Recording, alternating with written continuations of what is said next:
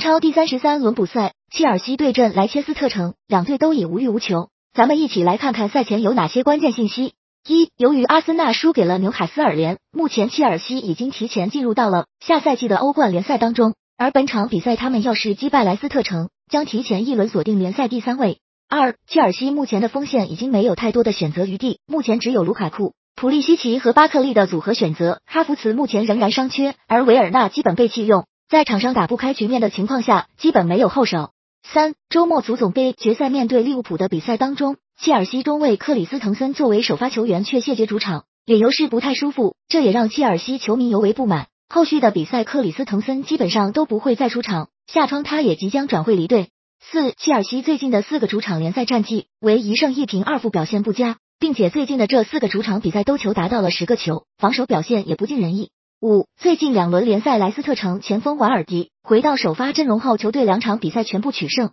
并且瓦尔迪还打进了四个进球，表现非常出色。六，莱斯特城过去的四轮客场比赛有三场打出了大比分赛果，并且最近的五轮客场比赛，他们都与对手同时攻破了彼此的球门。